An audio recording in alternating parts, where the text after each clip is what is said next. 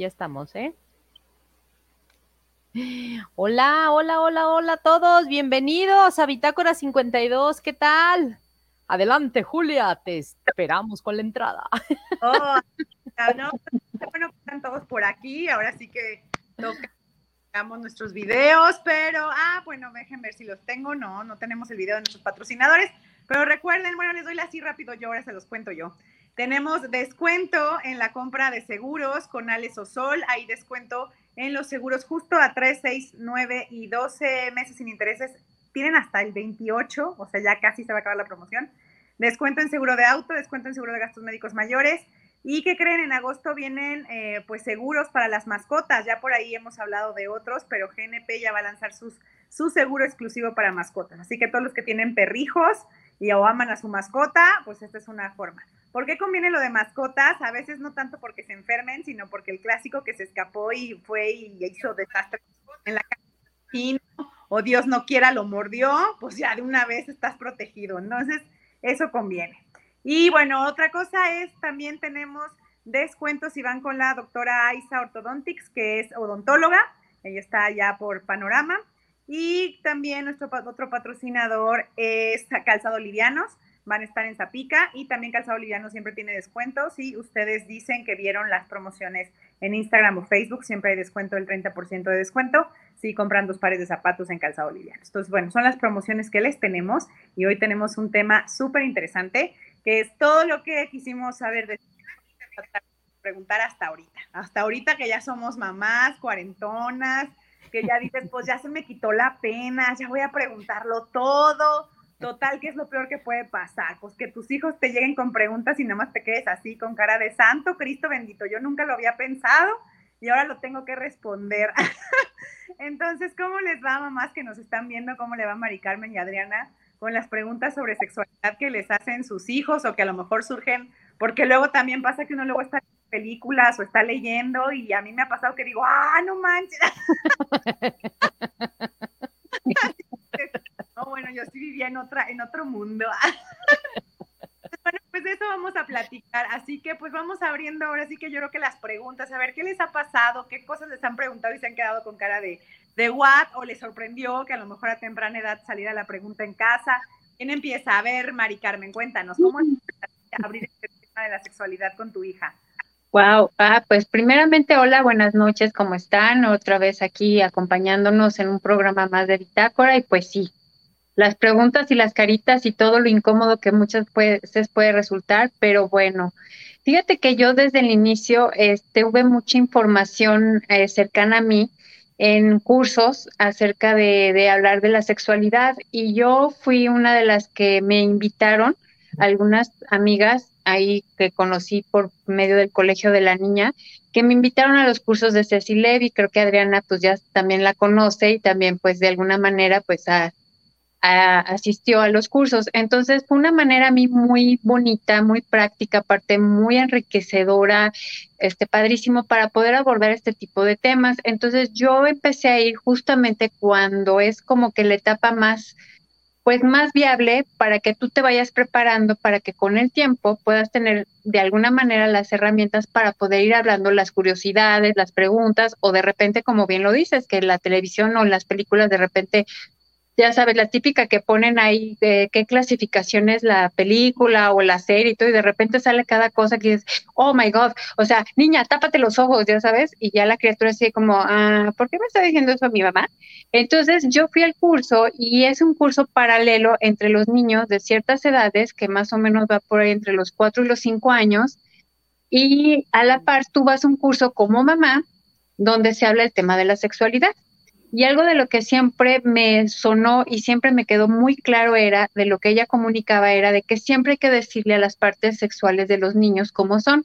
No llamarles de diminuto, ni de cosita, peluchito, piojito, mosquito, o sea, ya sabes, la cantidad de sobrenombres que también a uno los iba poniendo, porque tú también de niña, cuando empiezas a vivir la sexualidad, pues a mí obviamente me tocó la, la etapa y la, y la experiencia de que pues la mamá no hablaba, absolutamente nada del tema, era prohibido, era como pecaminoso, era como no se tocan estos temas y bueno, al final del día pues tú en lo que veías de, en mi caso, mis hermanas mayores, de lo que veías de las primas, pues ya sabes, toda la información un poquito, no tanto como ahora, pero sí ese teléfono descompuesto o de esas cosas que pues no sabías. Finalmente, cuando empecé en los cursos, entendí, comprendí que es muy importante hablar claro y, ah, y es cierto, cuando los niños empiezan a tener preguntas, pues no poner cara de, porque entonces ellos desde ese momento pueden pensar que es algo malo o es algo que no está correcto. Entonces, es como que ir entrenándote a ti misma, como decir, hay que tratarlo de la más natural o con la naturalidad aparte que debe ser. Entonces sí, cuando, cuando esta criatura empezó pues de alguna manera a ver, a observar, porque muchas veces es porque se dan besos o porque se tocan o porque se agarran la mano o porque yo como niña tengo esto, porque cuando los llevas a alguna clase, por ejemplo, de natación, que yo la llevaba, la tenía en la guardería, ahí en un, en un, este, en un gimnasio muy conocido de la parte norte, ellos tenían una guardería donde yo llevé a Renata previamente antes de que entrara al preescolar. Entonces, pues ahí obviamente los cambian, o sea, los cambiaban así, pues, pues las edades, pues dos, ella empezó desde los ocho meses, entonces imagínate, entonces los cambiaban y pues era como que ellos pues veían de que, bueno, yo soy una niña, yo tengo esto, y el niño pues tiene, tiene sus partes sexuales, ¿no? Y así era como, mamá, ¿y por qué el niño tiene eso ahí?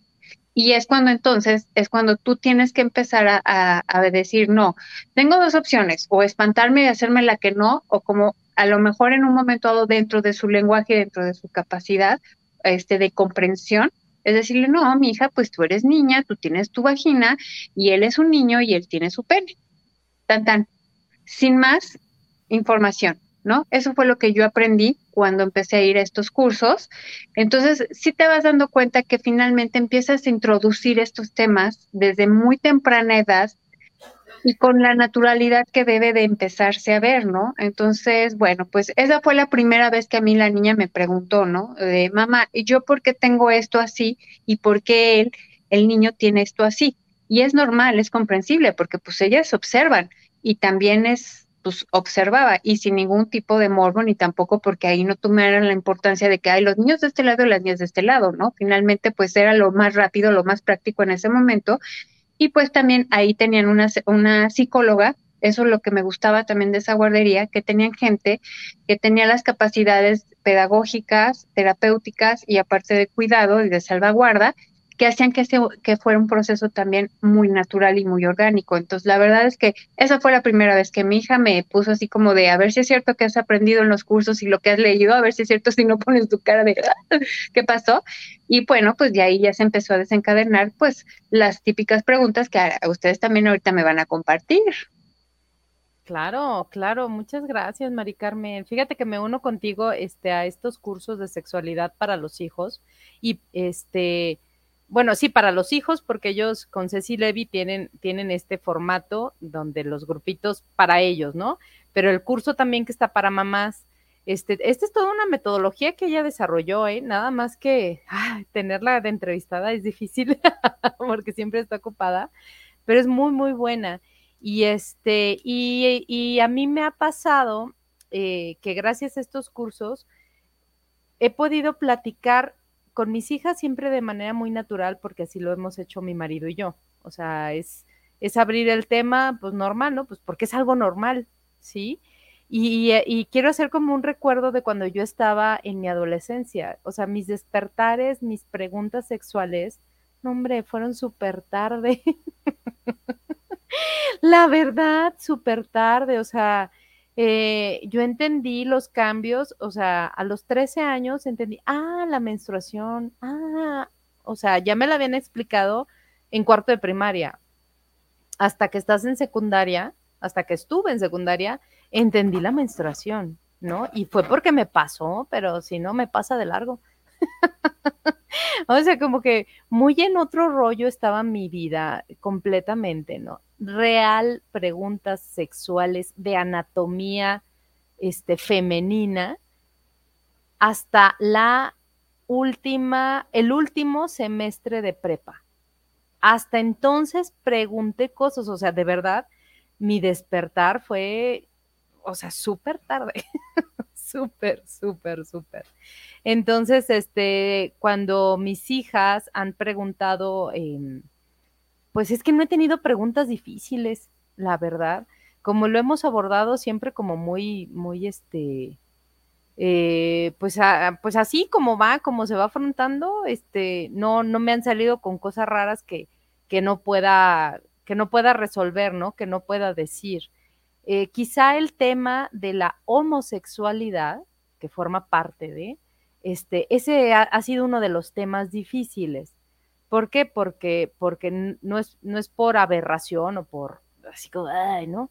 Sino porque hay, hay una moda en cuestión publicitaria, no en cuestión de la, de la vivencia como tal, ¿no? En cuestión publicitaria, que esa es la que me afecta por, por cómo se presentan las cosas porque no, no es una publicidad, ¿no? Pues es un hecho y es algo natural, pero ese es, ese es el tema que ha sido como escabroso para tocar, porque ya sabes que en estas edades de la adolescencia y los niños se creen todo lo que dice la publicidad. Y ya la publicidad, perdón, y ya la publicidad no solo es en radio y televisión, o sea, a la vez en cualquier lado, al alcance de cualquier lado, no hay filtros en la publicidad híjole, y eso es así como que terrible. Em, algo también que quiero recordar y compartirles en, esta, en este despertar fue que en algún momento yo le preguntaba a mi papá, o sea, mi mamá no, qué simpático, ¿no? Como que a veces uno tiene, por ser mujer, pues tienes más confianza con la mamá. No, yo le preguntaba a mi papá. Y en mi casa eh, es, pues es chistoso porque siempre, siempre, siempre el doble sentido, el albur, uff, abunda, abunda, abunda, ¿no? Algunos compañeros de trabajo me llegaron a decir, bueno, pues qué mente tienes, no, mijo, tengo cuatro hermanos varones y un montón de primos que ya, o sea, o sea, lo que me digas lo entiendo y ya sé por dónde va el chiste y me da risa, ¿no? Entonces, este, a mi papá yo le preguntaba, de hecho, así también me, me, surgieron preguntas como muy simples cuando él me llevaba a la escuela o a la universidad. Oye, papá, ¿y tú tienes relaciones todavía con mi mamá? O sea, si yo estaba en la universidad, mis papás han de haber tenido 50 años en esa década y como ya se me hacían grandes y ahora que ya me me encaminan para allá, no, hombre. Unos este, ¿Verdad? Muchachones, entonces y mi papá sí, sí, claro, este, sí, todo bien, ¿no? O sea, mi papá también me contestaba muy natural y este, y luego pasaba mucho tiempo y le pregunté a mi mamá, así la cara, ¿no? Ay, hija. Como que sí se friqueaba un poquito, pero este, bueno, como que también ha sido una parte cómica de cómo lo aprendí por este sentido del albur, del doble, ajá, por tener hermanos mayores, pues aprendí también un chorro de cosas, ¿no? Pues quién se iba a detener, ¿no? Con las chiquitas, no, este, así. Entonces, bueno, pues esa es un poquito de parte de mi experiencia. ¿Y la tuya, Julia? Pues bueno, acá en la casa es igual, ¿eh? así coincido con ustedes. Yo con mis hijos he sido como muy abierta en el tema y cuando digo muy abierta tiene que ver con que lo que ellos van preguntando se va resolviendo, ¿no? Y yo sí recuerdo que desde kinder, por ejemplo, empezaban las clásicas preguntas de dónde vienen los bebés. Ahí pues es como, pues de una mamá, ¿no? Y ya, ah, o sea, como que ahí a ese nivel, pues ahí se resuelve, no hay más. Luego van creciendo y te van preguntando más de, ok, sí, de la mamá, pero ¿de dónde? Pues ya explicas, ¿no? Y como va diciendo Mari Carmen, ahí sí coincido, eh, toca que conforme van preguntando y ellos van pidiendo más explicaciones y empiezas a ver que comprenden más, pues justo empiezas a aclarar todos los términos eh, pues fisiológicos. Y también porque es importante, yo me gustaría resaltar esto, porque es importante que incluso desde kinder abordemos el tema de las partes del cuerpo, porque evidentemente desde kinder que van a socializar, yo sé que hay quienes pues los dejan antes por la razón que sea, eh, y bueno, pues ahí siempre hay que tener cuidado de cómo las otras personas van a tratar a estos niños, porque ellos a lo mejor todavía no tienen vocabulario. Y bueno, en el kinder ya un poco, y, claro, el temor siempre es de, pues algo les pueden hacer. Entonces, lo importante que ellos sepan reconocer las partes de su cuerpo todas y completito. Es justo que también hables de que nadie debe tocarlos nunca sin su consentimiento. Entonces, para mí, por eso era un tema muy importante desde chiquititos, el que supieran que de verdad nadie podía ni siquiera abrazarlos si ellos no querían, nadie podía besarlos si ellos no querían, ¿no? Y ni siquiera hablo de besos en la boca, sino el clásico beso de que lo vemos de la tía o el tío. que, ay, qué bonito niño, lo quiere besuquear. Bueno, si el niño no quiere, no quiere y no tienes por qué darle un besito inocente.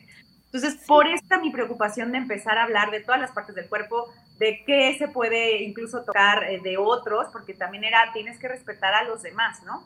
A su nivel, como se va entendiendo poco a poco en kinder, que empiezas desde no muerdas, no pegues, ¿no? Que desde ahí creo que empieza una comprensión del cuerpo y del respeto por el otro. A lo mejor dices, ¿eso qué tiene que ver con la sexualidad? Tiene que ver con que vas empezando a entender que los cuerpos se respetan, ¿no? Y que cada quien, pues, tienes que tener cuidado, ¿no? Con cómo te relacionas con más grandes y con los de tu edad. Entonces, bueno, desde ahí empezaba y las preguntas que iban saliendo, pues iban haciendo. Ya más grandes, ya cuando obvio las preguntas eran más, pues sí, que necesitaban más tecnicismos, pues yo sí soy de las que corrió a comprar libros. ¿Y qué libros y cómo los seleccioné? Pues así, abriéndolos, o sea, perdón, pero yo llegaba a las librerías y abría los libros. y no me dejan abrir los libros en una librería, pues me salgo, porque entonces no puedo comprar. Entonces yo sí era de las que abría los libros y empezábamos a ver qué preguntas venían, si eso les resolvía las dudas, si yo creía que era un libro que abordaba desde, pues desde donde a mí me gustaría que mis hijos conocieran la sexualidad. Y si sí, pues nos lo llevábamos a casa. ¿Qué me gustaba de estos libros? Que de pronto rompían también como la, pues estos no sé, como esquemas o cosas que traemos de antes que a lo mejor son mentiras. Estoy pensando en uno, abrí un, me acuerdo un, libro de específico para mis hijos y era uno del clásico de por ahí vas a oír que te van a salir pelos y te masturbas, el clásico, ¿no? Y obvio era de no, quitemos los mitos, y entonces ya les explicaban. También vas a oír que si en la noche tal cosa, no, quitemos los mitos. Por ejemplo, ese tipo de libros yo dije, este está bien, porque claro, está basado en lo que en general los chavitos se van a decir en primaria, ¿no? Al respecto, y pues ahí te rompen el, ya te explican cómo es.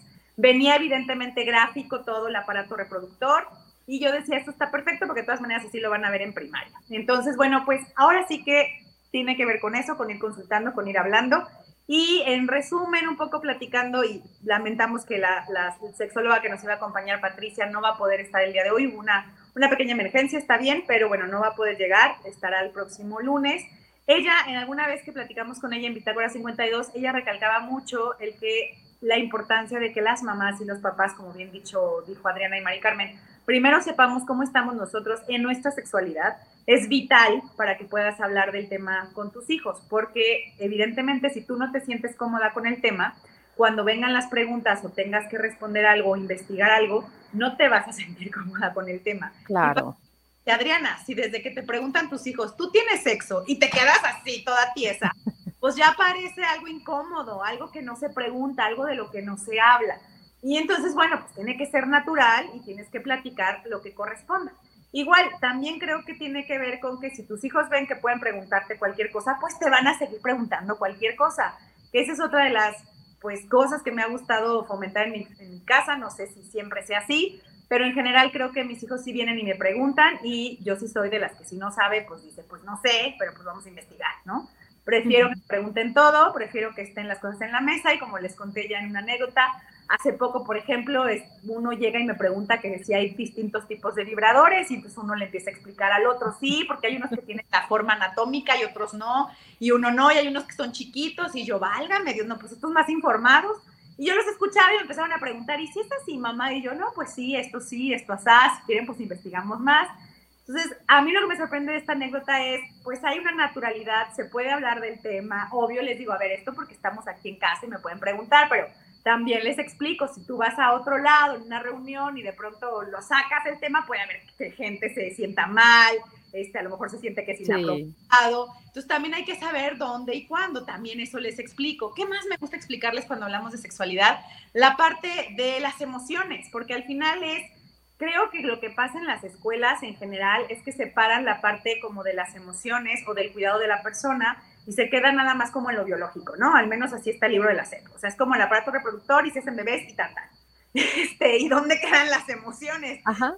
E, esta otra parte que te complementa. Exacto, ¿dónde queda el sí? Pero, o sea, más allá de la reproducción, tiene que haber pues otro, otra función. Y claro, esta por ejemplo fue una pregunta de mis hijos, de ¿a poco solo se tiene sexo para tener bebés?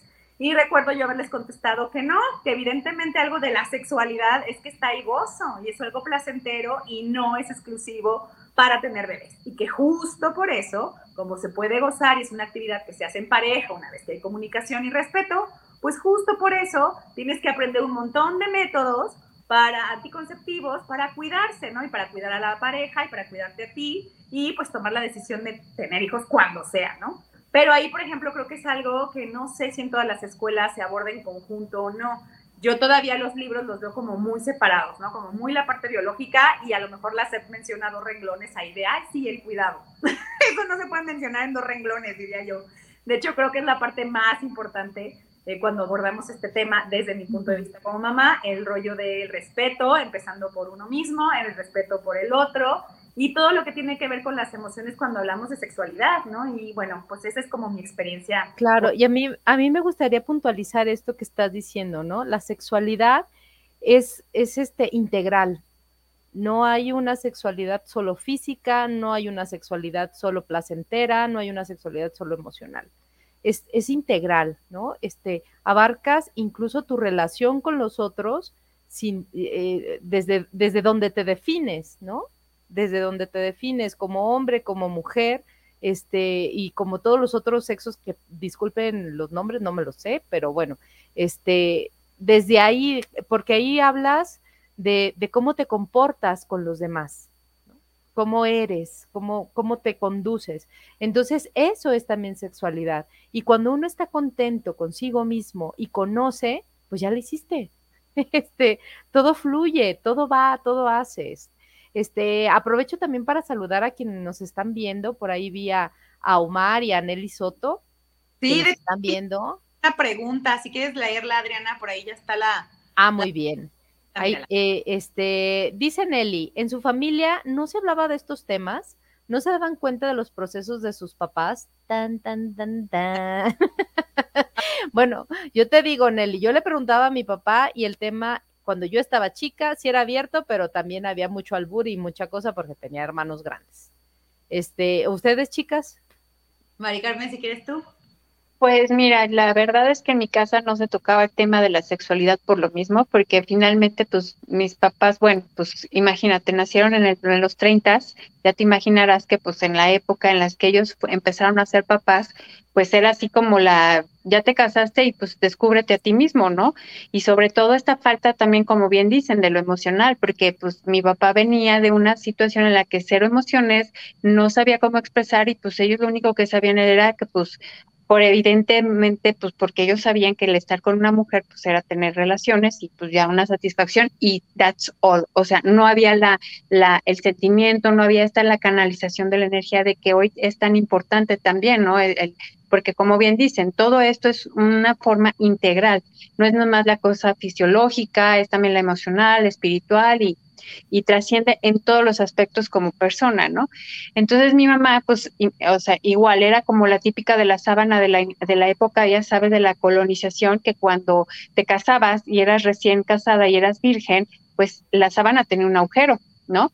Porque pues se tenían que tapar completamente, porque pues no era impuro que te vieran, o sea, era impuro totalmente el que ellos vieran tu cuerpo, porque también para ellos el cuerpo era como el pecado, o sea, ahí puedes estar representando hasta allá hablando en términos religiosos y no nada más en la religión eh, que en este católica, en muchas de las religiones también se manejaba de que el cuerpo no se podía ver o, sea, tenemos a las, a las mujeres allá en Arabia Saudita y en todos estos países donde hasta la fecha se tienen que tapar, ¿no? Porque es prohibido ver. Entonces, ahora imagínate en, en, desnudo, pues no. Entonces, para mi mamá era de que a nosotros, pues la verdad es que pues éramos libres hoy, o sea, finalmente nosotros, pues como a pesar de que no había plática de sexualidad, a pesar de que no nos decían te va a cruzar el busto, o sea, te va a pasar esto, te va a cruzar el vello púbico, la axila, ya sabes, y vas a empezar a tener sensaciones, porque pues también la sensación también lo sexual también entra por la vista, también entra por el olfato. Entonces de repente tú estás en una edad, o sea, en la que empiezas a, experimentar estas cosas, ¿no? Visualmente, con olores que de repente dices, ah, caray, por eso pues las lociones, los perfumes, o sea, es toda una situación que, que implica también todos los sentidos, ¿no? Por eso es, hay lo que hay, ¿no? Entonces tú sentías que decías, ay, no, porque tengo este calor, porque siento esto, porque ya sabes, y era, no, no, no, eso está mal, ¿no? ¿Cómo? No es permitido, pero llegaba un momento en que como mi mamá no hablaba nada de eso, porque aparte era de las que ni te atrevas, pero ni por nada del mundo que te, o sea, así que te quitaras, aunque sea la blusa enfrente de ella, porque no, hombre, te vas a condenar y el demonio va a venir por ti. Entonces, era así como, chin, ni siquiera poderte ver libremente en un espejo, porque decías, chin, mi mamá me dijo que si yo me veía encuerada en un espejo, o sea, estoy pecando y pues va a venir el chamuco por mí. Entonces, el estar rompiendo con esos esquemas, con esas ideas y con esos patrones, pues fue muy complicado. Y más porque yo viniendo de un colegio en ese momento de mi crecimiento, en un, en un colegio de monjas muy reprimidas también, de monjas de todo es pecado, te vas a condenar, así, pues era no hablar del todo, o sea, no, era impresionante. Entonces, pues de alguna forma, mi hermana y yo, como veíamos a las mayores, que de repente, pues ellas decían, ay, no, ya, esto no va, porque como buenas chavas que nacen en los 60, ¿verdad? Pues los 70 y los 80, pues fue la, la liberación. Si se recordarán hasta como mujeres, era la libertad, era el de que por qué no voy a hablar, por qué no me voy a ver mi cuerpo, por qué no me voy a tocar, por qué no voy a experimentar. Y nosotras así nada más las veíamos así como, ay, wow, ¿no? Entonces eran nuestras ídolas. Entonces yo decía, pues, ¿por qué no me voy a ver? ¿Por qué no me voy a tocar? ¿Por qué no voy a sentir? Pero, eh, eh, pero pues era impresionante porque mi mamá era prohibidísimo. Bueno, hasta la, hasta la fecha, antes de que partiera, pues para ella era de, no me gusta que me vean, no me gusta que me toquen, imagínense, o sea, hasta de, de, de que teníamos que ayudarla y ella se sentía súper incómoda, o sea, hasta dónde trasciende en esos momentos del no está permitido verte, no está permitido tocarte, no está permitido experimentar. Entonces ella realmente, su vida, aparte hasta sexualmente hablando, pues nosotros no veíamos una relación de pareja sana, satisfactoria, de amor, de trascender, de decir yo quiero. Entonces eso también hace que uno como mujer o como persona, digo, yo hablo por mí, no puedo hablar por mis hermanas, porque ellas, cada quien vivió su proceso de diferente manera, pero yo sí empecé una búsqueda, una búsqueda muy fuerte de saber por qué no está permitido, por qué no puedo verme o por qué no puedo experimentar o por qué yo tengo que nada más pensar en que debo de tener una sola pareja o si realmente nada más quiero una sola pareja, ¿no?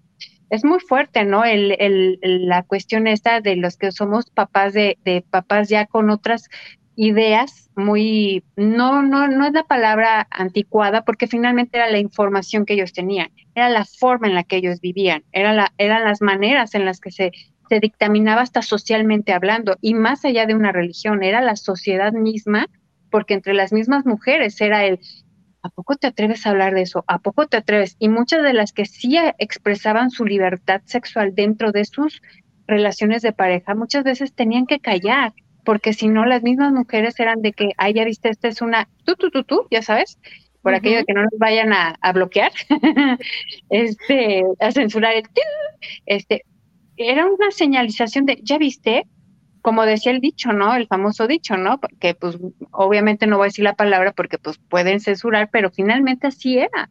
Entonces yo ahí empecé a buscar esta parte de, de, de, búsqueda, de, de, saber el por qué, por qué no por qué sí. Y eso a mí también de alguna forma me ayudó porque cuando yo tomo la decisión de ser mamá, era decir, la típica, yo no voy a cometer la misma situación que hizo mi mamá conmigo.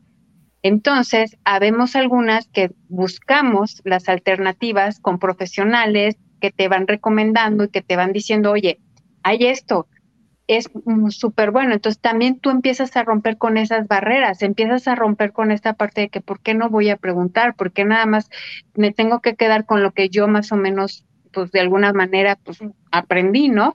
Entonces, este, mira, Maya ya anda ya queriendo aparecer. Pero bueno, para cerrar esta, esta parte, pues sí, finalmente eso es lo que a mí de alguna manera me, me marcó pero también me, me ayudó a buscar estas nuevas alternativas para que en el momento en que yo fuera mamá, haya sido mamá de mujer o de hombre, finalmente pues tengo una nena, pues de decir, no voy a cometer no el error, sino la falta de herramientas y la falta de información que yo no tuve, yo sí la voy a adquirir para poder dar la mejor información y que también ellos puedan trascender en esa parte, ¿no? De alguna manera integralmente. Ok. Por acá, Nelly, te contesto que, bueno, ahora sí que recuerden, mi madre falleció cuando yo tenía 14 años, así que pues de 14 hacia atrás tampoco es como que yo tenga muchos años fuera, Pero lo que sí recuerdo es que mi mamá sí me contaba también de esto desde muy chica. También yo creo que por eso yo decía, claro, pues si a mí me contaron desde muy niña cómo era todo el proceso, como bien dice Adriana, de cómo va a ser la menstruación, qué me va a pasar a mi cuerpo, tal. Es más, tan lo sabía tan con tanta anticipación que cuando llegó en la escuela, pues yo era como, ah, pues esto ya me lo sé. Pero además, además yo fui tardísima, o sea, yo era esa niña que casi llegué a los 15 sin menstruar. Entonces, en realidad era de, oigan, a mí me prometieron y esto no está sucediendo, ¿no? Ya yo, yo fui de las últimas o la última de mi generación, digo, del salón que yo conocía de mis compañeras, que menstruó, o sea, mis cambios para mí han sido súper lentos y bueno, pues en fin, en mi casa sí estaba abierto. Ahora mis papás, yo veía que pues se tomaban de la mano, se daban besos. Mi mamá siempre así, fue muy cariñosa, toda la vida, ¿no? Yo siempre digo, mi mamá era una besucona, porque mi mamá siempre a mi hermano y a mí nos abrazaba y nos decía que nos amaba y nos adoraba y nos daba besos, muy apapachadora. Este, entonces, con mi papá era igual, o sea, mi mamá y mi papá tenían pues esto, estos afectos de que yo digo, sí, mi hermano y yo los veíamos que se abrazaban, se daban besos. Este, creo que pues nunca llegué a preguntarles si tenían relaciones o no, insisto, porque finalmente pues mi mamá falleció, mi mamá también duró pues mucho tiempo enferma antes de fallecer y no sé, como que no, no venía tema, no creo que había otras cosas en, en mi mente en ese momento. Pero lo que yo recuerdo y alcancé a ver no es que hubiera como un tabú en casa, más bien también era esta idea de pregunta cualquier duda que tengas. Es más, me acuerdo mucho que yo también estuve en la escuela de monjas, eh, hubo un momento en que mis compañeritos usaban el clásico de que se ponían un espejo en, en el zapato para meter según el zapato en las piernas, digo, caminando y según se reflejaban los calzones. Yo qué sé, esa cosilla. Y yo me acuerdo mucho que yo le decía a mi mamá que estaban haciendo eso los niños y que luego las niñas se sentían mal porque los chavos les decían que los calzones y no sé qué. Y mi mamá me dijo, ah, no, tú no te sientas mal, ¿eh? tú les contestas, tú les vas a decir, pues traigo calzones, malo que no trajera, ¿no? Sea, mi mamá me decía, a ver, que no te intimiden, que no te hagan sentir mal, le dices que se quite, ¿no? Y claro que en una, yo sí le contesté al chamaco, la monja se fue para atrás de que me puse brava y contesté, y claro que le mandaron a hablar a mi mamá y me dijo que porque había contestado eso de que yo sí tenía calzones, y le dije, pues porque mi mamá me dijo que me defendiera. Pues sí. Entonces ya la monja así como que, ah, ok, ok, y mi mamá ya le dijo, pues sí, pues hay que explicar y mejor que sepan y así. Entonces, más bien en mi casa era eso, era como, a ver, no te van a intimidar con esto, tú estás segura, tú sabes que es eh, tu cuerpo y pues ya, ¿no? lo que yo alcanzo a recordar, insisto. Y luego ya cuando mi papá se quedó viudo, pues no, a diferencia de Adriana, no, yo como que con mi papá no hablaba de eso. Eh, más bien mi papá siempre era de solo cuídate y tú vas a escoger a la pareja que tú quieras y no, este, no te preocupes eh, por mí, ¿no? Como mi papá, muy haz tu vida, ¿no? Porque me quedé solo, vas a estar aquí, haz tu vida y sé feliz. Y era más bien eso, entonces no, tampoco hubo mayor tabú. En la escuela de monjas, pues nos dieron la clase, invitaron a una sexóloga y fue como la clase así separada a los niños de las niñas. Este, nos dieron el clásico librito Las monjas de lo que le va a pasar al cuerpo de la mujer, de estos libros horribles de los 60 de ya sabes, tú tienes que estar en tu casita y, y, cuando menstruas que nadie se entere y esconde la toalla y así de, por Dios, o sea, eso también, no sé si se acuerdan o les ha pasado, hubo un momento en que incluso comprar toallas sanitarias era como de pena y había farmacias incluso te lo envolvían como en periódico o en una bolsa secreta, casi casi te lo daban para que nadie viera. Y es como, ¿qué? o sea, no extraño. Yo la verdad es que incluso las primeras veces hubo momentos en que pues me pasó yo ni sabía ni nada. Y la neta, pues mi papá fue y compró toallas, por ejemplo, ¿no? Entonces, es cuando digo, sí, en mi casa creo que el tema era, pues es natural, nos pasa y luego pues uno va a ir aprendiendo. Pues sí, yo fui aprendiendo así de las toallas. Ahorita que dices eso, me, acabo, acabo de recordar, ¿no? cuando yo estaba en mi periodo, este, bueno, ya, haz de cuenta que ya estaba como en los 15 años, ¿no? Y alguna vez me quedé sin toallas y yo le dije, papá, ¿me traes toallas? Y mi papá, sí, pero todos mis hermanos, los varones, ¡ay! la cara de, ¿qué está diciéndole esta escuincla babosa a mi papá? Pero pues mi papá lo tomó normal y, y tranquilo y él se fue, me trajo mis toallas, mi mamá también, y luego mi papá, oye, pues es que ya había de muchas, ya no supe. Pero lo chistoso es que mi papá siendo más grande, este, los escandalizados eran mis hermanos, ¿no? Se supone, pues, si eran más chavos, si estaban entre los 19, 20 años, pues como que lo hubieran tomado más natural, ¿no? Eso está simpático. Penas de las generaciones, es extraño. Pero a ver, Mike, cuéntanos, cuéntanos. Estábamos contestando a Nelly si en tus papás se hablaba de estos temas, si en tu casa cuando tú eras adolescente o niña, el tema de la sexualidad se abría, si tú viste cómo se trataban tus papás, eso es lo que estábamos contestando. Así que, a ver, May, cuéntanos tú. Espero que estén muy bien. Se me hizo un poco tarde, pero ya andamos por aquí. Este, sí, em, fíjate que en mi casa bien raro porque la única charla que yo recuerdo con mi mamá fue esta parte en la que me tocó ver en el libro lo de este, los niños tienen pene y las niñas vagina. Entonces yo me acuerdo que le pregunté a mamá cómo se hacen los niños. Y recuerdo perfecto, eh, digo, ya no alcancé a escuchar a ustedes su, anécdota, pero la historia de mi mamá fue de que nosotros tenemos una flor, entonces llegaba es como llegar a un pajarito y, y, pica la flor y deja ahí este, las semillas, entonces por el amor empiezan a hacer un bebé. Obviamente a mí ya me habían dado la clase y ya sabía cómo funcionaba todo. Y recuerdo que me dio tanta... Eh, me dio como esta parte de pena de decir, este, eso no fue lo que me dijeron en la escuela. Entonces, tengo que fue quedarme callada y le decía, wow, mamá, este, muy interesante. Y yo ponía mi cara, ¿no? Como de asombro, así de, no, sí, el amor, el pajarito, la flor. Y yo dije, no, no sé de qué me está hablando, pero ok. Y, y, fue la única charla que tuvimos. Entonces, eh, ya después me decía, ¿sabes qué? Va a llegar un punto en el que te vas a hacer mujer. Eh, clásico en mi familia, así de, ah, te vas a ser mujer. Entonces yo decía, híjole, pues ya quiero saber qué se siente ser mujer. Y pues que me llega la regla y fue así como de, qué doloroso, qué incómodo, eh, ese día me tocó ir a la escuela, horrible, y yo decía, esto es ser mujer, o sea, quiero regresar a ser una niña, ¿no? Y, y, el tema de las toallas, así como te escucho, Julia, en mi casa igual fue un tabú, es así, de, esconde las toallas. Eh, que te le pongan un montón de periódico, que nadie lo vea, nadie debe de saber que esas días, este, todo así muy, te la quitas y tienes que envolverla en papel, todo muy, este, muy oculto, o sea, que nadie note que estás, pero era súper obvio porque yo envolvía la toalla así con un montón de papel y parecía una bola de una pelota, ¿no? Entonces yo decía, ¿en qué o sea, ahorita pensando y recordando esa parte, yo decía, era muy obvio que andaba en mis días, porque sí, este, le, le ponía así casi todo el rollo completo de papel. Y recuerdo que en la secundaria para mí era como muy bochornoso al inicio y todavía eh, ya estando en la prepa, en la universidad, para mí era como muy penoso andar en mis días.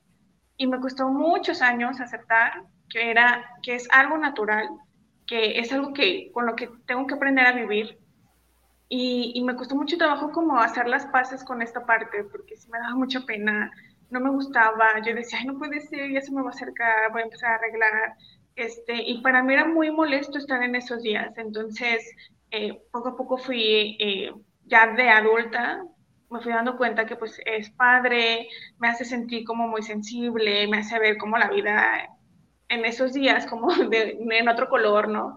Y, me hizo darme cuenta y aprender que esos días soy muy sensible, soy muy chillona, eh, hay días que estoy muy irritable y yo ya sé, o sea, a mí me empieza a doler el cuerpo y digo, ya estoy a punto de arreglar.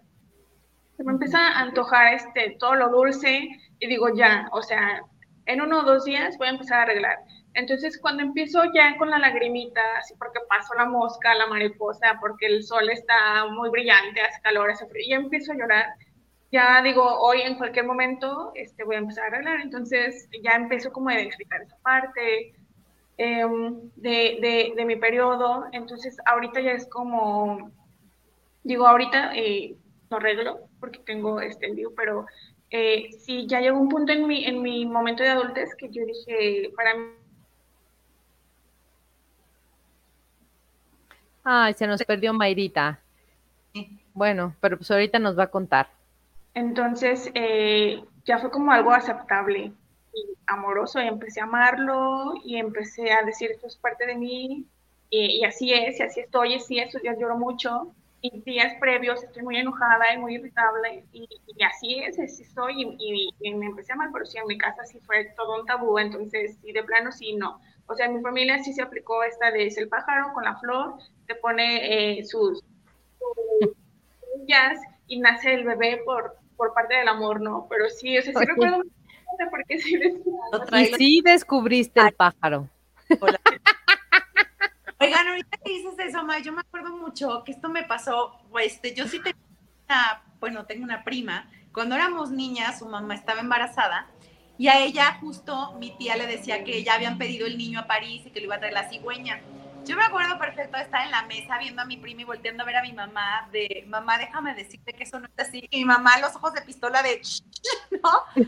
Claro, mamá cuando me explicó todo me había dicho, hija, tienes que respetar, eh, y esto es importante, tienes que respetar lo que cada familia le va a explicar a sus hijos, porque mi mamá me acuerdo que, insisto, muy chica me explicó todo y me decía, te lo explico porque quiero que te cuides, porque quiero que sepas, pero tienes que entender que en la escuela te lo van a decir hasta mucho después y que si tus compañeras empiezan a hablar y dicen que la cigüeña, que la flor, que la abeja, tú tienes que respetar, tú no tienes derecho de decirles estás equivocada y yo sé esto y sé el otro, dice no, tú escucha y silencio, no interrumpas el proceso de cada familia. Entonces, bueno, yo me acuerdo que ahí con mi prima yo sí era de, por favor, alguien que le explique que no es así. Y mamá Tan bonita. Bueno, acuerdo mucho y creo que también eso yo lo hice con mis hijos, ¿no? Cuando yo les expliqué, yo les decía, y vas a escuchar otras cosas y puedes escuchar tal y tú no digas, tú no digas, tú calladito porque cada familia tiene que abordar el tema como quiera. Era algo que ahorita que dijo May me, me vino a la cabeza. Pero bueno, cuéntenos, cuéntenos más. Gente, por favor, que nos está viendo. ¡Ay, qué creen! Si llegó Patricia, qué emoción. Bendito sea Dios. Patricia, bienvenida a nuestro programa. Justo estamos contando, pues, cómo fue la sexualidad para nosotras desde niñas, si nos explicaron o no en casa, si nosotros veíamos muestras de afecto o si incluso les preguntamos a papás si tenían relaciones Por ahí ya hubo quien sí preguntó a sus papás, otras que dijimos no porque no se podía, yo que les dije pues no pregunté, pero yo los veía muy cariñosos y en eso estamos, Patricia, así que bienvenida, qué bueno que alcanzaste a llegar. Gente, aprovechen, ella sí es sexóloga, ella sí les puede contestar todas sus dudas. Y bueno, bienvenida. Es más, voy a leer rapidísimo la semblanza que tengo por aquí de Patricia para, pues ahora sí que para presentarla como se debe. Eh, aquí está, aquí está, y voy, voy, voy, voy. Aquí está, ella es eh, doctorante en psicología humanista, es sexóloga con maestría en sexología clínica, Cuenta con una especialidad en sexología educativa, es psicóloga primera sex coach certificada para México por la Sex Coach University en Los Ángeles. Es miembro de la World Association of Sex Coaches en formación como Somatic Sex Educator y certificada como coach ontológico. Es perito en materia de psicología aplicada a la sexualidad. Así que les digo, de verdad es una experta en el tema. Por favor, aprovechen que nos está acompañando y hagan todas, todas sus preguntas. Así que los quiero ver escribiendo en los comentarios mil preguntas para la sexóloga. Patricia, por favor, vamos a abrir contigo. Cuéntanos, por favor, ahorita que te estamos diciendo lo que estamos hablando, es decir, cómo tenemos que ser las mamás o cómo se aborda el tema de sexualidad con nuestros hijos. Hasta que ellos preguntan, nos adelantamos, tiene que ver la mamá cómo se siente con su sexualidad cuando aborda el tema, sí, no, hay que llevarlos a clases. Cuéntanos un poquito, ¿cómo ves tú este tema? Muchas gracias a todas eh, que me dan la bienvenida eh, en estos minutos que llegué así. Sí puedo, sí puedo. Muchas gracias, muchas gracias por su comprensión. Estoy muy contenta de estar en este espacio. Siempre que hablemos de la sexualidad y de la educación sexual, es maravilloso porque mm, estamos abriendo puertas para el futuro de personas sanas, de personas adultas sanas. Y si nuestras hijas e hijos están en etapa infantil o adolescente, pues entonces qué mejor que, que desde el rol de madre o desde el maternaje e incluso desde el paternaje podamos generar como esos vínculos de confianza para poder hablar sobre no de sexualidad precisamente, sino de educación sexual. Porque hablar de sexualidad, luego la gente dice, ay, pero mi niño, mi niña está muy chiquito, ¿cómo voy a hablar de sexualidad? Pues no, no, no se trata de hablar de sexualidad, se trata de hablar de educación sexual. Entonces, empecemos por nombrar a las partes y en un foro tuyo, el año pasado, Julia precisamente estaba mencionando un poco de esto, mencionar las partes físicas como el nombre que tienen. A la nariz no le llamamos este cosa, zapato, ¿no? le llamamos nariz. Y entonces a la vulva y al pene le vamos a llamar vulva y pene. Y entonces mucha gente dice, no, es que la vagina no, la vagina está adentro. Entonces la vulva es lo que está afuera y el pene, el escroto, es las bolsitas que contienen eh, los testículos. Y los testículos son las gónodas masculinas, las gónodas femeninas son los ovarios y están dentro. Entonces ya podemos ir hablando de vulva, pene desde los dos años, en donde cuando enseñamos al niño a la niña a bañarse y estamos acompañándolo en este proceso de nombrar las partes del cuerpo. ¿Ya te lavaste los pies? Sí. ¿Ya te lavaste las axilas? Sí. ¿Ya te lavaste el cuellito? Sí. ¿Ya te lavaste las orejas? Sí. ¿Ya te lavaste la vulva? Sí. ¿Ya te lavaste el pene? Sí. Entonces, de, de esta forma estamos dando educación sexual. Y algo muy interesante que también recuerdo, Julia, y, a todas las presentes aquí el año pasado en el mismo foro, estuvimos hablando de no heredar prejuicios. Entonces, cuando dice si las mamás debemos de confrontarnos con esta educación sexual, pues sí, significativamente estaríamos ah, dando, otorgando, brindando, regalando esta información a, las y los peques desde una mirada libre de estigma. ¿Ok? Cada quien es libre de pensar como quiere y cada quien es libre de tener sus ah, preferencias, sus, lo que le gusta y lo que no le gusta. Pero heredar prejuicios es otra cosa. Entonces, la invitación es a evitar heredar prejuicios o paradigmas. Por ejemplo, este, los niños sí pueden, en la etapa adolescente, los varones, los niños pueden ir al baño y tardarse tiempo, pero las niñas no se pueden tocar. Entonces, enseñar a las niñas, a las, eh, personas con vulva, a que también pueden tomarse un tiempo en el baño o en la intimidad de su habitación para poder inspeccionarse sobre todo. Entonces llegamos adultas y no sabemos cuántos huequitos tenemos. por decirlo bonitamente, ¿no? O sea, por decirlo de una forma agradable. A veces no sabemos cómo se llama cada orificio que tiene nuestra vulva y, no sabemos para qué sirve y resulta que, ay, son tantos y de dónde salen tantos y yo nada más me veo. Entonces, pues justamente porque no le estamos dando a, a las personas con vulvas, a las infancias con vulvas, el tiempo justamente para explorarse estamos permitiendo desde, este, esta mirada de, la aceptación de la masturbación masculina, una apertura de que se tarden en el baño, pero la, o las personas con vulva. Entonces, ahí está como este recelo. Entonces, desde el maternaje podríamos, y desde el paternaje, porque esto no es solamente el rol de la madre, sino también es compartido desde la crianza quien tiene la responsabilidad de crianza, entonces tiene esta responsabilidad de dar el permiso de, hablar con las infancias para poderles enseñar cómo va avanzando su cuerpo a medida de que va creciendo, estos cambios corporales y, es, y qué hacer con estos cambios corporales, porque tenemos eh, personas en, en la adolescencia que no están de acuerdo con su cuerpo, pero quizás esto viene desde una etapa de infancia en donde no hay una aceptación corporal que identifican desde las personas adultas que tienen alrededor. Entonces, este, mi mamá odia su cuerpo, mi papá no le gusta su panza, o dice que tiene un ombligo feo, y mi mamá dice que tiene tal cosa caída. Y entonces yo me empiezo a ver esos defectos desde la adolescencia y empiezo a hablar desde los defectos en lugar de hablar desde los atributos. Entonces ahí estamos hablando de heredar prejuicios y paradigmas. Y entonces ahí es donde habla, eh, es donde viene la invitación hacia la educación sexual. Y que sí desde el maternaje y el paternaje tenemos que eh, em, evaluarnos nosotras mismas y nosotros mismos hacia qué sí y qué no quiero seguir llevando en mi mochila de paradigmas o en mi mochila de lo que me hace ser yo en la actualidad. Porque muchas cosas que quizás con leer o con ver un video o con tener una conversación como esta o con una terapeuta o con un terapeuta, podríamos desmitificar y pudiéramos aclarar y decir, ah, no había pensado de esa forma.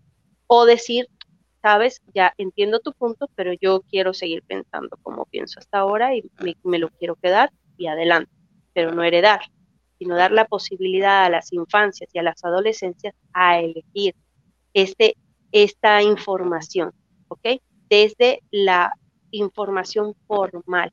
¿Y esa de dónde la obtenemos? desde eh, la asesoría profesional y desde eh, documentos científicos que nos apoyan. La página de la ONU, hay cantidades de tratados que están en línea que podemos revisar para cómo documentarnos en la adultez cuando estamos ayudando a infancias y adolescencias a hacer, a prepararse para la siguiente etapa, la infancia hacia la adolescencia y la adolescencia hacia la adultez temprana. Entonces, porque nuestro rol en el maternaje y en el paternaje es educar a adultos, a personas adultas sanas. Y entonces, desde esa mirada, tengo que empezar con las infancias. Claro. Ok, mil gracias, Patricia. A ver, chicas, ¿tienen alguna pregunta que le quieran hacer? Sí, yo, yo, yo, maestra, yo, maestra. sí, Patricia, pues yo soy Adriana. Es un placer de verdad tenerte aquí en, en, Bitácora 52 y también agradecerle a todas las personas que nos están viendo desde, desde el principio, pero a los que nos van a ver más adelante en, en otros días y en otro momento pues bueno, que se unan y que nos escriban sus preguntas porque te las vamos a hacer llegar, ¿eh? Yo sí tengo una pregunta. Este, y es este sobre cómo, cómo manejar y cómo aprender de la sensualidad. A mí es un, tema que me cuesta, este, porque no, no le, no le hallo el equilibrio, ¿no? Hay cosas que digo, me encantaría ser sensual y sexy con mi marido, o cuando alguien me dice, es que estás muy guapa, Adriana, ya aprendí a decir gracias, ¿eh? Este, ya aprendí, ay, muchas gracias, gracias que te parece así, gracias, ¿no? Y luego digo, y me veo al espejo y digo, sí está guapa, sí estoy guapa, ¿no? Pero ya cuando yo quiero ser sensual y enseñarle a mis hijas la sensualidad, no tengo la menor idea de cómo hacerlo, no, es un tema que me, me sobrepasa porque no sé. Entonces, platícanos de la sensualidad, Patricia, por favor. Ok, de lo que dices, me llama la atención este de cómo enseñarle a mis hijas sobre la sensualidad. Adriana, y ahí te, yo sé que no estamos en un proceso terapéutico, pero me llama mucho la atención. ¿Qué, ¿Qué te hace sentir que hay una necesidad de enseñar a otra persona sobre cómo ser sensual? Quizás pudiera interpretar que es como que tú no lo aprendiste y entonces crees que es algo que alguien te enseña. Sí, sí, sí, sí, la verdad, este, eh, yo, mm, mi, mi objetivo, pues, es que mis hijas tengan el mayor número de herramientas para que cuando sean adultas, pues lo vivan, vivan con mucha libertad y elijan, ¿sí? Y esta parte de la sensualidad, pues no sé, ¿no? Es, era así como que, ay, ¿cómo vas a usar una falda corta? O sea, no, se te van a ver tus piernotas. Y a mí me daba pena usar una falda corta, ponerme un bikini, ¿no? Me daba pena, ahorita ya no me da. O sea, ahorita digo, mira, tengo aquí un lugar y tengo una, tengo una verruga, está, está bien padre mi verruga, ¿no? Hasta tiene nombre. casi, casi. Hasta la bauticé. Sí, sí, sí. Entonces, esta parte yo digo, también es muy femenino el ser sensual. Eh, bueno, así lo pienso, ¿no? Porque claro. no, lo aterrizo. Entonces, pues sí, claro. desde ahí, desde ahí. Yo pienso desde, desde esta mirada abierta, ¿ok? Pienso que tiene que ver con los estereotipos y los roles de género, más que con lo que soy. Entonces, em, yo recuerdo, te voy a hablar de una, de una experiencia personal. Cuando yo estaba muy pequeña, a mí me decían mucho que yo era macho porque jugaba con los niños y jugaba al fútbol y nunca jugaba con muñecas como mi hermana y entonces todo el tiempo era como, este, me decían pato, este, pata loca, porque cuando quería jugar fútbol no le atinaba al, balón nunca. Entonces, siempre como me ponían esos sobrenombres o apodos como más hacia lo masculino. Y nunca me cuestioné qué era el ser femenino. Mi madre todo el tiempo quería que usara vestidos y que me ponía moñitos y chunguitos y esas cosas y yo me los quitaba. Eh, pero me gustaba ver a mi hermana cómo se veía de linda. Pero yo no, o sea, como que sí para alguien más, pero no para mí. Y fui creciendo y entonces me di cuenta que podía explorar ese lado muy mío, que era como esta feminidad. Entonces yo me iría como a este encuentro hacia la feminidad más que con la sensualidad, porque la sensualidad puede ser un estereotipo, pero la feminidad no, porque la feminidad es tan variada como mujeres sabemos, así como las masculinidades, cuando hablamos de masculinidades para los varones.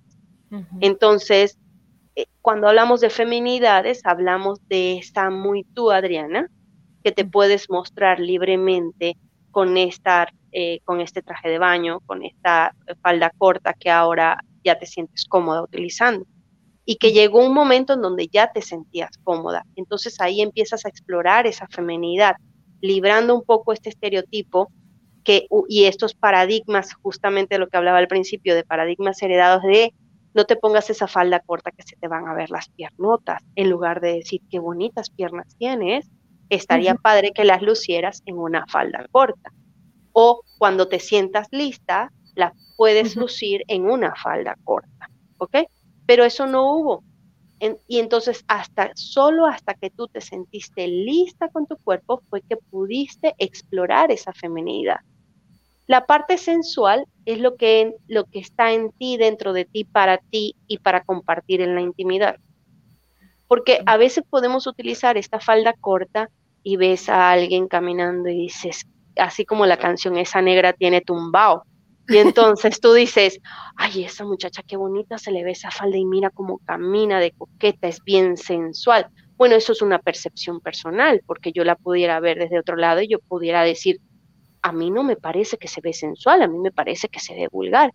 Y si luego está otra, otra amiga del chisme, entonces dice, ay, no, me parece que se le ven horribles con sus piernas, ¿sabes? Y otra, entonces, si te das cuenta cómo la sensualidad pudiera ser una percepción muy particular desde, desde unos paradigmas, desde unos constructos, desde un qué ser sensual.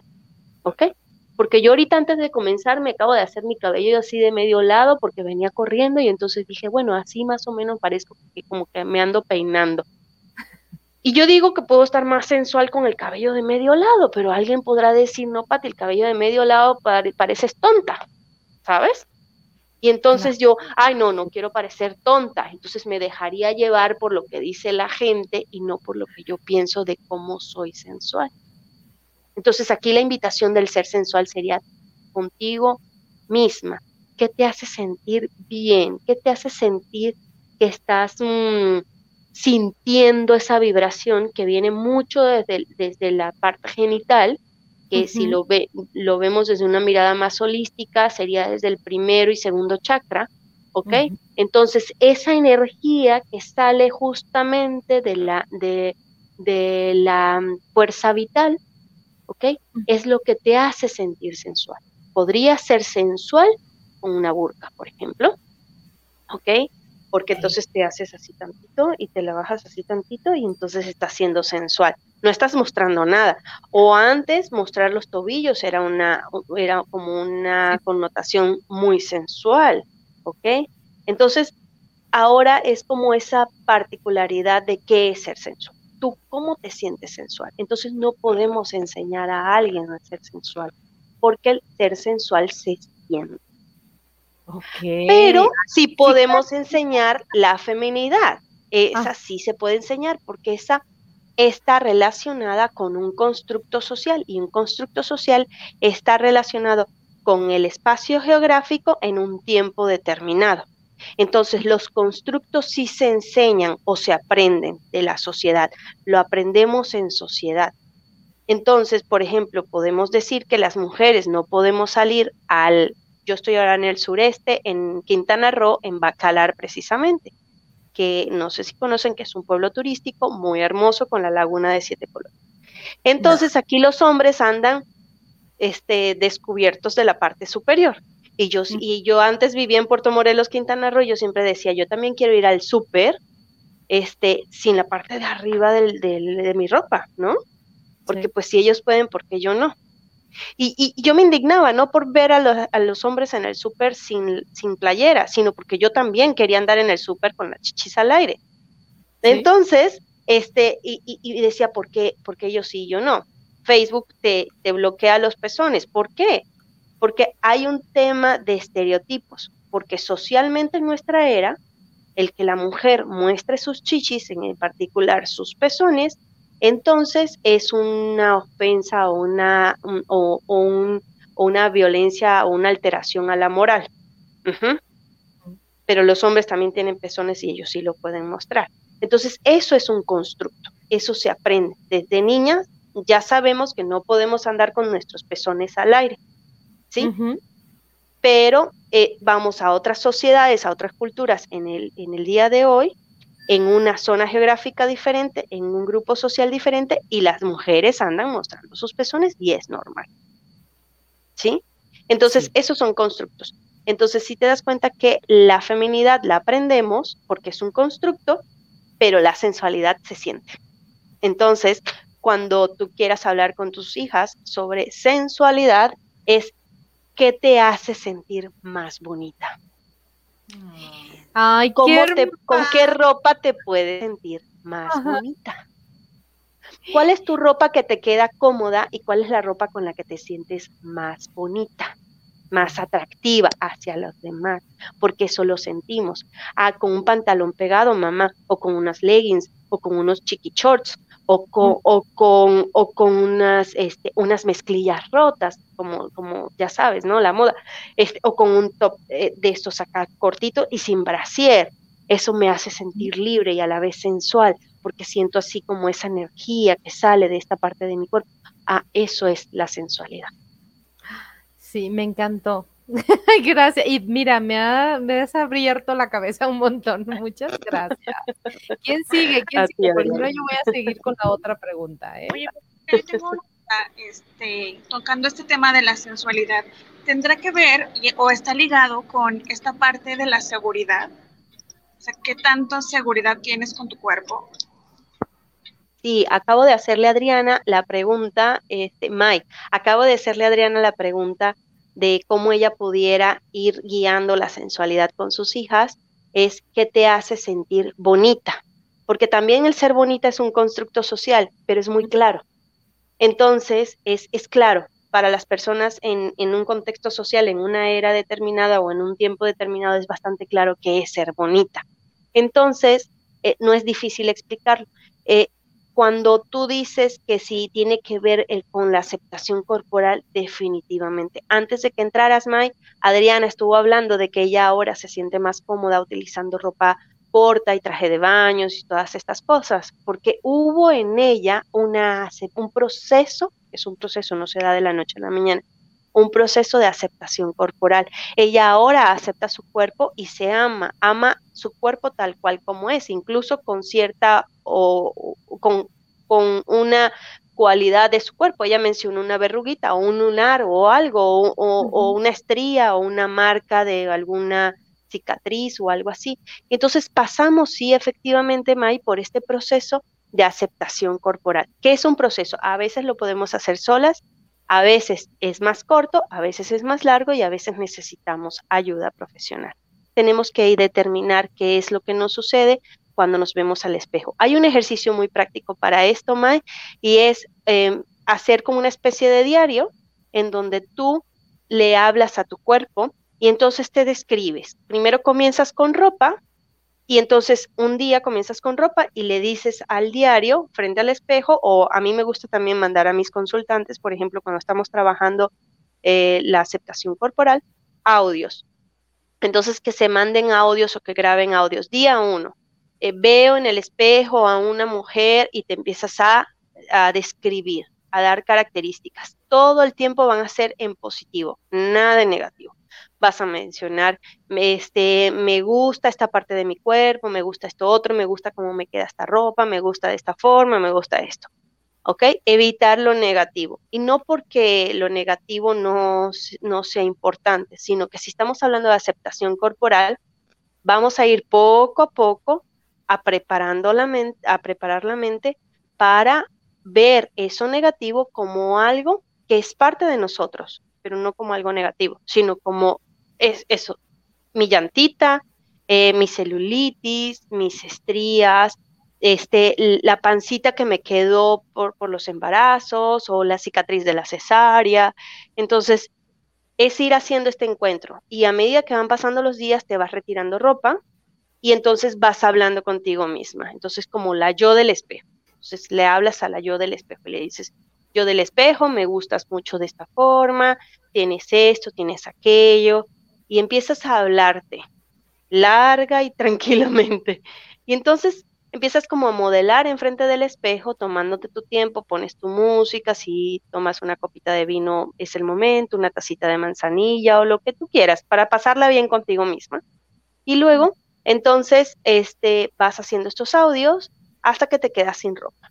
Y cuando te quedas sin ropa, vas a pasar por uno o varios días los que necesites para poder hablarte a ti misma desde eso que no te gusta y abrazarlo.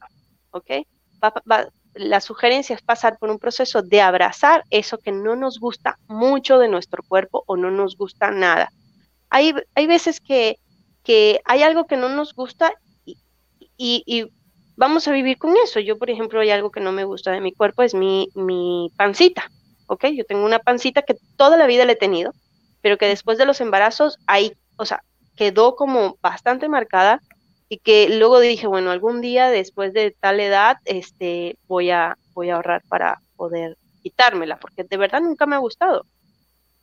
Y, es algo que me miro y ahora mm, no dejo de pensar en la cirugía, pero es algo que ya no me molesta, ¿ok? Es algo que ya no, ya no me hace sentir avergonzada, porque antes me hacía sentir avergonzada. Entonces, también pasé como por un parte, por este mismo proceso, tomé como eh, nota y como que tomé la sugerencia y pasé por este proceso de verme al espejo y, y no decir, ay, qué bonita pancita que tengo. No, porque no es bonita, o sea, yo sé que no, pero al menos ya no me avergüenza como me avergonzaba antes, que me tapaba, me ocultaba, me compraba traje de baños de una sola pieza para disimular. Ahora quizás me, o sea, me pongo traje de baños de dos piezas, incluso quedan debajo de la pancita y no me avergüenza. Si alguien me la quiere ver, que la vea. Si alguien la quiere criticar, que la critique. Es problema de ellos, ya no es mi problema. Entonces un poco lo miro como así. Lo abracé, lo he bajado de peso, he subido de peso. O sea, no es una cuestión de peso. Ahí está esa, esa como esa bolita ahí. Y entonces, pues ni modo, me toca que aceptarla porque es parte de mí, de mi cuerpo, y vivo con eso. Entonces, un poco esa parte. Y también decir, ok, se vale que en algún momento, por ejemplo, pasa mucho con las mujeres que no tienen mamas o que tienen muy poquitas o las tienen muy caídas por la lactancia y entonces luego se esfuerzan y hacen su cirugía. Pues eso no está nada mal, es parte de ese proceso justamente, es parte del amarnos y el de sentirnos bien con nuestro cuerpo. Y si hay la posibilidad económica, el tener una cirugía o el hacerse un arreglo desde una mirada psicoterapéutica, es bastante positivo. No quiere decir que algo está mal acá, quiere decir de que estamos haciendo algo por nosotras y que si podemos eh, planearlo y, lograrlo, perfecto. Es parte de esa sociedad en la que vivimos que nos permite este tipo de procedimientos. Entonces, Eso me parece bellísimo, Patti, de verdad, me parece bellísimo el saber decir hay algo que no me gusta y no está mal o sea, no. No, lo había escuchado tan, tan libremente, ¿no? O sea, sí, no, no me gusta esto y, y, lo puedo decir y si tengo las posibilidades para mejorarlo, pues, pues lo mejoro, ¿no? Sí, gracias. Sí, y si no, pues, pues ahí está, porque no ni modo que me quite la panza, o sea que no, no, ¿verdad? Entonces, ahí está, hasta que yo tenga posibilidad, uno, económica, de tiempo, de ganas, de una recuperación dolorosísima, porque lo sé que es. Entonces, pues quizás es como todos esos elementos que me hacen pensar y digo, pues ahorita no está en mis prioridades. Ahí la llevamos, ¿verdad, Pancita? Hasta nombre tiene. Entonces luego me burlo y la agarro y hago así, esas cosas, ¿sabes? O sea, hasta como esa parte de, de, esta misma positividad, que no es una positividad insana, sino al contrario es sana porque me acepto a mí misma. Entonces sí, definitivamente esta feminidad, esta sensualidad, esto que siento, lo sabrosa que soy, es aceptando cada parte de mi cuerpo tal y como es. Pero es un proceso, Mike. No es algo que se da de la noche a la mañana, ni pensemos que con una cura mágica y unas cremas milagrosas lo vamos a lograr es algo que está aquí y luego está aquí. Y tiene que ver esta, tiene que ver esta alineación perfecta entre lo que pienso y siento de mí misma. Mil gracias, Pati. Mari Carmen, una pregunta y por acá Marisol nos hizo otra. Hacemos esas dos Y Pati, yo creo que sí el próximo lunes, por favor, acepta volver a venir para el programa desde el principio contigo. Pero vamos a ver qué pregunta Mari Carmen y luego te leo la que nos hizo Marisol. Mari Carmen. Bueno, pues uh, vamos a cambiar un poquito de tema abruptamente, así rápido. Eh, tengo dos temas, pero uno yo creo que lo dejo para el siguiente lunes, porque yo creo que sí son dos temas muy importantes.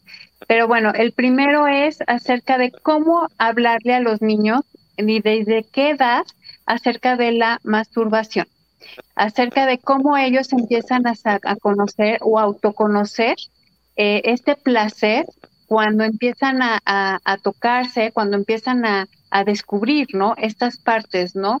Eso es importante y como tema lo dejo para la siguiente semana, es hablar del colecho, de los papás que se toman la decisión de dormir con los niños hasta ciertas edades, ¿qué tanto es mm, psicológicamente hablando hasta por identidad de género, por identidad también sexualmente, qué tan positivo, tan negativo puede ser, porque cada vez estoy encontrando a más padres de familia, tanto como papás, mamás, que, recurren a esto, ¿no? Al famoso colecho. Entonces, creo que ese es un tema, yo creo que muy actual el día de hoy y que aparte me tocó vivirlo ahora que estuve en una comunidad que se, que se hace mucho y no es cuestión de, de cierto estatus social. Pero bueno, regresando al tema anterior, esto aparte de lo de la de, de, este tema, ¿no? Que a veces como papás también nos cuesta trabajo el poder comunicar o el poder preguntar o cómo poderle decir a los niños, ¿no? O sea, porque la típica de no te toques ahí niño porque es sucio, no te toques ahí niño porque es cochino, ¿sí me explico?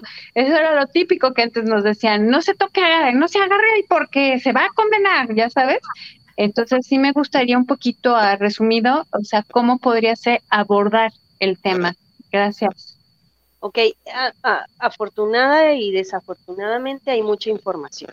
Entonces, eh, la información, los chicos aprenden sobre el autorotismo, los chicos y las chicas aprenden sobre el autorotismo eh, con sus pares, es decir, en las escuelas, con sus amigos y amigas de las escuelas. Eh, por ejemplo, las, las niñas, las personas que se identifican como niñas, lo aprenden con sus amiguitas que hablan sobre mm, el tocarse, sobre todo eh, en las niñas, la forma más habitual de autoestimularse es con las almohadas, es en la cama, en el área de la cama. Es como eh, en la infancia, eh, voy a nuevamente hablar de mí porque estas, estas anécdotas son expuestas durante la formación de sexología. Eh, cuando me formé como sexóloga clínica tuve que hacer un repaso sobre mí. Y cuando estuve explorando un poco mi, infancia, recordé y tuve momentos vívidos o recuerdos vívidos sobre autoerotismo desde los tres años. Entonces yo soy practicante del autoerotismo fervientemente desde los tres años. y dirás, wow, pero estabas muy chica. Sí, yo creo que sí, pero no es algo eh, diferente al, a, mucha gente. Es decir, las niñas y los niños comenzamos a, autoerotizarnos desde muy corta edad. Eh, a, los, a, los, a los varones o a los, las personas con pene se les permite mucho que jugueteen con el pene y se lo jalan y, y qué te estás haciendo en el pilín y déjate el pilín y, déjate ahí y no te toques y deja de agarrarte eh, este, eh, el palito y ya le ponemos todos los, todos los sobrenombres, ¿no? Y a las niñas no se les permite, porque las niñas siempre estamos muy tapadas, como muy, que si el calzoncito, que si el pantaloncito, que si el shortcito, que si la faltita, estamos como muy tapadas y los niños como que andan más libres. Eh, o pareciera que a los niños se les permite más esta libertad de tocarse. Incluso si vemos a adultos, esto es, esto es una conducta que no es así como, eh, como de gran educación. Hay, hay adultos, hay hombres que se tocan para mucho, que están sentados incluso si se tocan, ¿no? Y esto es un tema de educación, porque sí a veces les molesta, es entendible, tengo pene, pero puedo ser empática al respecto, de que les molesta o se pellizcan la ropa o algo así, es entendible. Pero este, es más socialmente permitido que el varón se toque a que la niña se toque. Entonces, de cierta forma, hablarles sobre el autoerotismo sería en la etapa de la preadolescencia en adelante. Y ellos o ellas van a generar este tipo de conductas que las mamás o papás podemos observar. Y entonces cuando las observamos habrá respecto de decirles que esto es sano, que se llama autoerotismo y que se obtienen eh, momentos de placer muy bonitos, pero que se debe de hacer con una higiene de manos previamente y se debe de hacer en un espacio privado, sin molestar a nadie. Y que normalmente es un tema que es, entra desde lo privado, así como su cuerpo, que nadie lo toca, ¿ok? Y que ese es un momento muy personal. Entonces, que cada quien es libre de vivirlo en el espacio íntimo del baño o de la habitación, con previa higiene de manos y, y ya, y ser como justos o justas desde la mirada del autorotismo de las niñas, porque luego tenemos a mujeres adultas que no conocen su respuesta sexual, no conocen del orgasmo, porque nunca estimularon su clítoris, porque de hecho no, no saben qué sensaciones tiene al estimular el clítoris. Y si se encuentran con parejas que tampoco lo saben, pues entonces son experiencias eh, de relaciones sexuales sin orgasmos, en donde hacen imitación de un orgasmo porque lo ven en películas porno, porque los ven en películas, pero no, saben qué es estimular el clítoris. Entonces, nosotros como mamás y papás, sobre todo como mamás en este, desde este acercamiento del maternaje con nuestra hija eh, adolescente, es hablarles sobre la, el autoerotismo. Y para eso hay muchos libros y mucha eh, bibliografía y videos en YouTube que podemos utilizar y que podemos hacernos, acercarnos o hacernos de un video para hablar del autorotismo, tanto en niños como en niñas o en personas con pene o en personas con vulva. Y este es sumamente sano eh, desde la preadolescencia en adelante, quizás 9, 10 años en adelante. Sí, y síganle, o sea, yo diría, ahorita que estén cuarentonas, cincuentonas, síganle, o sea, eso no se... Ah, sí, sí, sí, sí. sigamos, sigamos, porque no terminamos de explorarnos. Exacto, sí. lo que ya tenga pareja porque va a seguir descubriendo cosas, uno sigue cambiando y uno sigue descubriendo técnicas, sería como algo que yo diría por ahí. Por acá nos dice Marisol Gucampos, te leo dos preguntas, eh, Patti, para que nos respondas.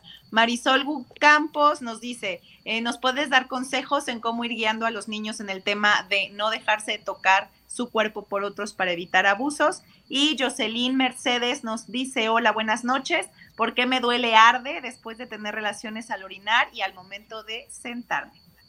Ok, en la primera, justamente hace un momento toqué el tema, lo pincelé sobre enseñar a, las infancias sobre que el cuerpo es solo de ellos y que les pertenece solo a ellos y les va a pertenecer solamente a sí mismos y a sí mismas el resto de nuestras vidas, aunque estemos en pareja o estemos con muchas parejas. Este, nuestro cuerpo es nuestro, nos pertenecemos a nosotras mismas y nosotros mismos y no a nadie más. Nadie debe tocar nuestro cuerpo sin un previo consentimiento. En las infancias y adolescencias no está permitido el tocamiento del cuerpo de otra persona, aunque haya consentimiento. Entonces, eh, eso es muy importante. Eh, sobre todo hasta cierta edad, por supuesto, esto es una guía para padres, y madres, en donde eh, las mamás y los papás pues identifican hasta qué punto hablar sobre los besos, las caricias, los fajes, este, eh, incluso el, sexo consensuado en, en personas menores de edad. Pero esto es un tema que se deja a cada familia tomar esta decisión. Pero sí es importante hablar con ellos desde que les estamos enseñando a bañarse, ¿ok? Entonces, eso es cerca de los dos años más o menos, en donde se les enseñan a las infancias a bañarse o a higienizarse por ellos mismos, en donde papá y mamá empiezan a enseñar cómo lavar sus partes de su cuerpo y les dicen cuáles son las partes íntimas. Esto es vulva, esto es pene, estas son chichis o mamas, como ustedes quieran decirles. Chichis, recordemos que viene del náhuatl y en nuestra lengua tradicional, pues es, es, este, es es educado y es bien y es bonito decir chichis, entonces pueden decir chichis, o pueden decir mamas, o pueden decir este, tetas, o lo como ustedes quieran. Y entonces, este, y pueden decir estos son los pezones, y se siente, y cuando están en la, en la adolescencia pueden hablar de que las, las chicas se siente rico tocarse los pezones, también para el autorotismo. Pero en la infancia, hablar sobre el cuerpo nos pertenece a nosotros y nadie debe de tocarlo, hasta eh, que seas grande, podemos hablar desde la infancia sí. Entonces, esto es este, desde que les enseñamos a bañarse. Dos, tres, cuatro años, depende de las edades cuando las mamás empiezan a soltar esa, mamás y papás empiezan a soltar esa, esa, esa actividad importante del aseo. Y lo otro, me preguntaste sobre... Mm, que me duele o arde después de... Ah, me duele o arde, sí. Me duele o arde. Sugiero que eh, esta persona que pregunta, esta chica que pregunta, vaya a su ginecólogo o ginecóloga. Pueden ser dos cosas. Uno, virus, eh, perdón, hongos o bacterias, una infección por hongos o bacterias. Y la segunda puede ser vaginitis. Pero si dice que le arde al orinar, eh, puede estar poscoito, entonces puede estar vinculados con, la vaginitis. Puede no estar existiendo ese ardor, al orinar, pero si hay dolor poscoito y entonces, por lo tanto, como la uretra está muy pegada al, canal vaginal y todo está interconectado, puede ser que haya la percepción del ardor al orinar, pero es, también puede ser porque la, la pipí corre por la vulva y entonces hay ruptura postcoito y entonces hay este ardor al orinar, pero es externo, no interno. Entonces tendría que checar primero con profesional de la ginecología y después entonces con sexólogo o sexóloga, en este caso pues me ofrezco a que me contacte una vez que ginecólogo o ginecóloga haya dicho que no es un tema de hongos o bacterias. Y ya con esto, ya entonces es de sexoterapia gracias, Pati. Chicas, pues. Gracias a ustedes. Pati, de verdad, el próximo lunes te esperamos porque hay que, se quedaron más preguntas sobre este tema de la sexualidad y bueno, espero que sí nos puedas acompañar el próximo lunes, primero de agosto a las 8 de la noche. Ahora sí, para que desde el principio estés con nosotros. Pati, por favor, dinos tus redes, tu teléfono, cómo te encuentran, justo igual para que esta Jocelyn también se anime a buscarte y para que las demás personas que nos vieron, si tienen dudas, que sabemos que luego no nos las quieren poner en comentarios porque al final sale su nombre, pues que te las manden. Ahora sí que ya que saben cómo eres y que eres una gran especialista, pues dinos por favor cuáles son tus redes o cómo te contactan. Gracias, muchas gracias, Julia. Eh, me pueden contactar al número de celular 9982 14 49 00.